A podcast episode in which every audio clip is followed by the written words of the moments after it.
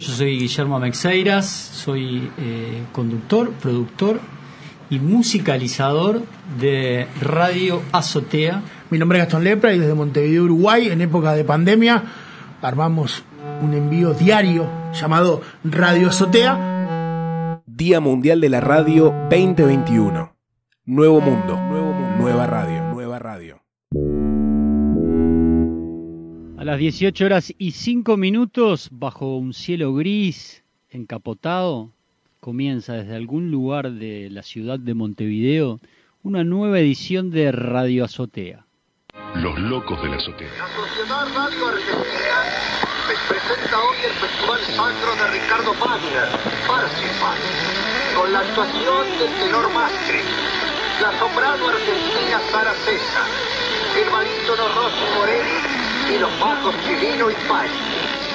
Todos bajo la dirección de Félix von Wingarden. En Montevideo, en momentos en los que el aislamiento era la regla, dos amigos y vecinos, amantes de la radio, utilizaron su terraza para homenajear a los locos de la azotea en los 100 años de esa primera transmisión. Así, lograron usar la radio para comunicarse entre ellos y con una audiencia que estaba pasando por las mismas cosas. El resultado, una radio online con un improvisado estudio al aire libre. Así nació Radio Azotea, emitiendo de lunes a sábados de 18 a 19, con un streaming que ellos mismos gestionaban. Día miércoles. Se largó a llover finalmente.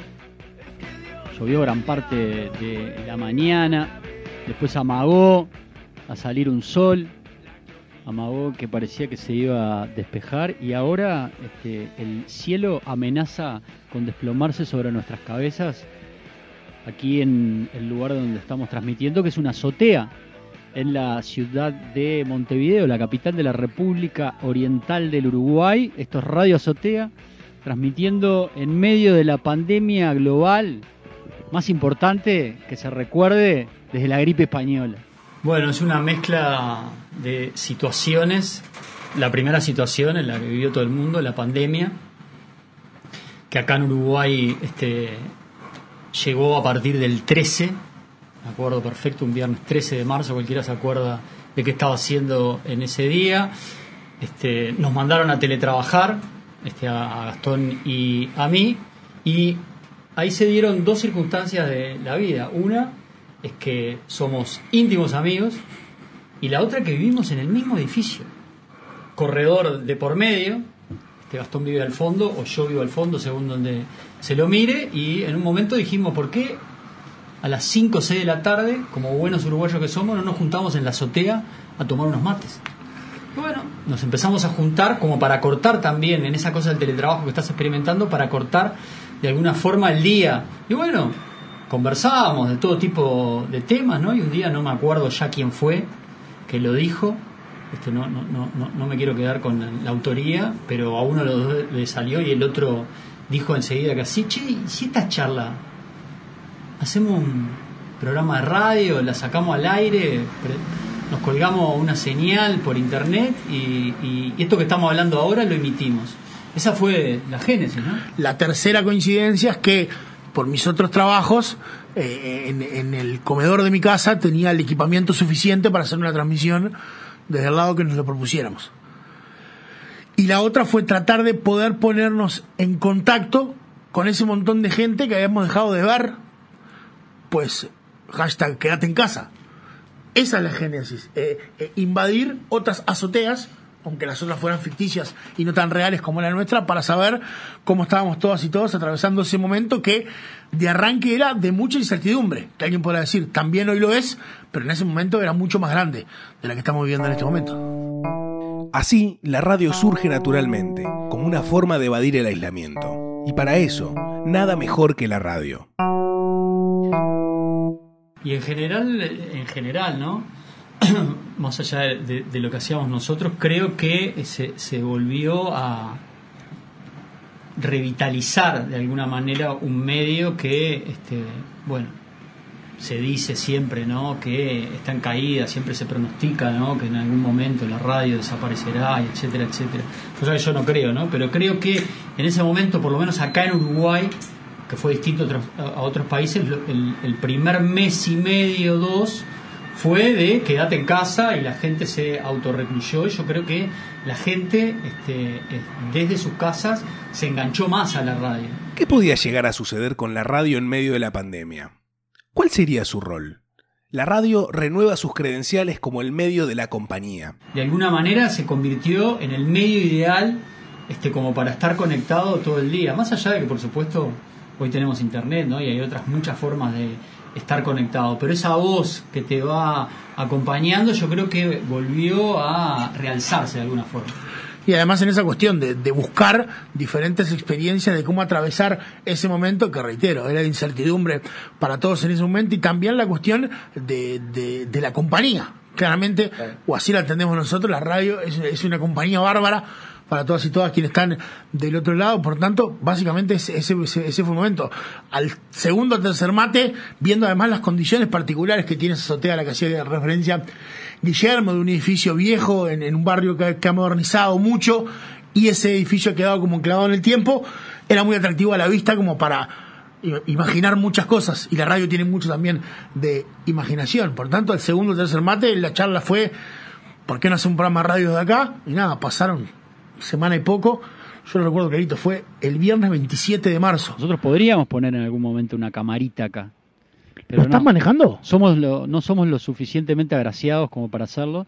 Y ¿Esto, además ¿Esto es producción al aire? nos gusta, nos gusta, nos agrada la magia de la radio.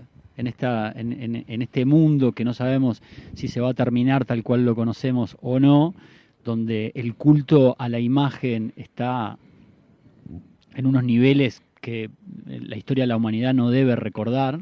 El programa ¿no? comenzó a tomar forma y a sumar personajes, amigos que por el confinamiento no podían ver, que se transformaron en columnistas. Y así el proyecto fue avanzando hasta que la nueva normalidad lo volvió inviable. Pero quizás el objetivo ya estaba cumplido. empezamos a, a convocar amigos que se coparon con la idea y se querían y esos amigos se transformaron en nuestros columnistas con la premisa de este sí que todo girara en torno a la pandemia y cómo vivíamos ese momento pero bueno este teníamos una persona que hablaba de cine teníamos un este, una persona que hablaba de, de todo lo relacionado al cannabis y al, cultivo y al consumo de marihuana. Recuerden que acá en Uruguay está totalmente legalizada, amigos de, toda América. Así que bueno, es parte ya de- de nuestra cultura. Después tuvimos una, agregamos una columnista de teatro, agregamos un columnista muy particular que este, daba estrategias de cómo enfrentar el encierro. Es una persona que habitualmente este, antes de la pandemia ya disfrutaba mucho del encierro, entonces tenía todo tipo de, estrategias como para enfrentarlo. Eso empezó así, empezó como una cosa de nosotros conversamos, pasamos música, convocamos y después empezamos a, a meter una entrevista por día y eso al final se convirtió este, en que ya no era una entrevista por día, ya hasta a veces se transformaban en dos entrevistas por día, hasta tres entrevistas por día y el columnista. Entonces ya eso ya se transformó en un programa al cual había que hacerle producción.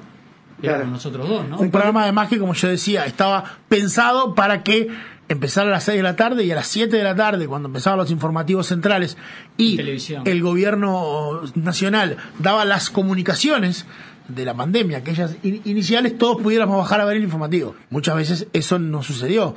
Y claramente, por como bien decía Guille, de dónde venimos, aquello que empezó siendo un juego terminó siendo ya después una cuestión que, que tenía su, su, su, grilla de programación con, con los días de los columnistas, con los espacios, con, con variar las temáticas, con, con que fuera paritario, tanto aparición de mujeres como de hombres a la hora de la música. Si bien nosotros después este, subimos todos los programas y, y si alguien los quiere escuchar, busca Radio Azotea en Spotify o, o en YouTube y los puede encontrar, la idea nuestra era hacer radio en vivo.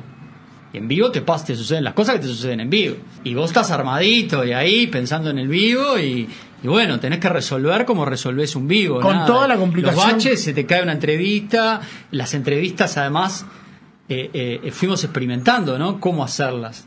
Por WhatsApp, Claro, porque por lo, Zoom, lo primero por que Gmail, lo, primero ¿no? que Por plan- Google. lo primero que plantear es que no éramos una radio como tal, por tanto, la, la entrevista telefónica que se puede hacer mediante un híbrido en cualquier radio del mundo, eso estaba descartado.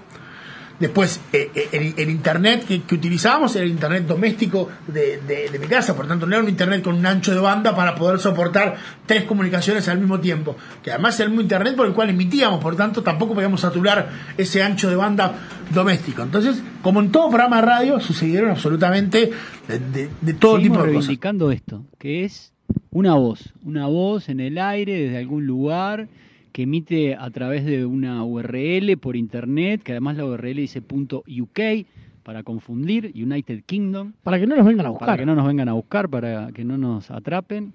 Así que mm, eh, Y bueno, en y, momento y- a poner la variable este, que tiene que ver con el hecho de hacerlo al aire libre. Arrancar a las 6 de la tarde en el mes de marzo no es lo mismo que arrancar a las 6 de la tarde en el mes de junio, ¿no? Acá, eh, eh, acá en el mes de junio, en esta zona de- de- del continente sudamericano, ya hace mucho frío. Sin duda. En un momento yo suf- sufrí un accidente, me quebré una pierna Por si algo nos faltaba. y la azotea, a la azotea se, se accede por una escalera bastante empinada. Entonces, este, el, el- el- el último, prácticamente el último mes del programa, este Gastón subía a la azotea con los equipos, tiraba un cable, este, con, para que yo conectara, yo abría la ventana, metía el cable para adentro, yo conectaba el micrófono, además este, yo sacaba un alargue por la ventana, ahí Gastón tiraba los cables para hacer la, la conexión a la electricidad, y entonces Gastón estaba arriba en el estudio de, la zona superior de la azotea, y yo estaba en- en- en- tirado en un sillón con la pata para arriba. Así, dos amigos lograron que la radio los ayudara a atravesar la pandemia y con ello acompañarse con su improvisada comunidad de oyentes, lo que no hace más que confirmar la vigencia, alcance y poder que tiene este medio. Y ahí ya hacía una, una- un pequeño repaso, pero tuvimos de parlamentarios, de dirigentes sindicales, autoridades gubernamentales, músicos de todo tipo y color, tuvimos contactos con el, con, el, con el- con el exterior, hablamos con una maestra, que es uno de los, uno de los puntos altos de, de, de, de- de Radio Azotea, por todo lo que pasó después, una maestra de Tacuarembó, una escuela rural que hacía 100 kilómetros por día para ir a la escuela, y bueno, conocimos esa realidad que para Sí, nosotros era y- lejísimo. y- y- pero, pero eso lo, lo podemos contratar. Esa persona, que era una persona anónima de un pueblito chiquito del interior del Uruguay que tenía cuatro alumnos en una escuela rural, a hacerle una entrevista a Mariana Enríquez, una de las escritoras latinoamericanas contemporáneas. Este, más aladas de este momento, ¿no? La argentina Mariana Enríquez. Lo que nosotros sabíamos es que la radio es tremendo medio, porque esto que empezó siendo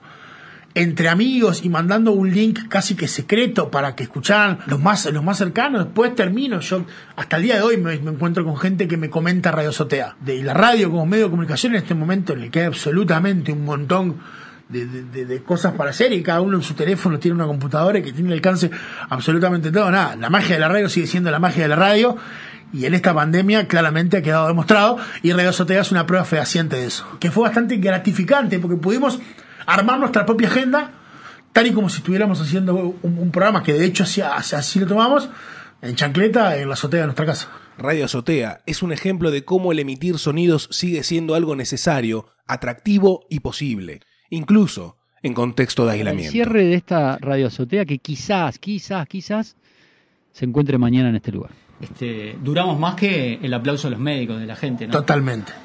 Acá en Uruguay, como en muchos otros este, países, al principio la gente aplaudía a los médicos a las 21 horas y eso duró un tiempo. Radio Azotea, como servicio a la comunidad durante la pandemia, duró más que lo que duró el aplauso de los médicos en la sociedad uruguaya. Día Mundial de la Radio 2021. Nuevo mundo, nuevo mundo, nueva radio, nueva radio. Día Mundial de la Radio.org.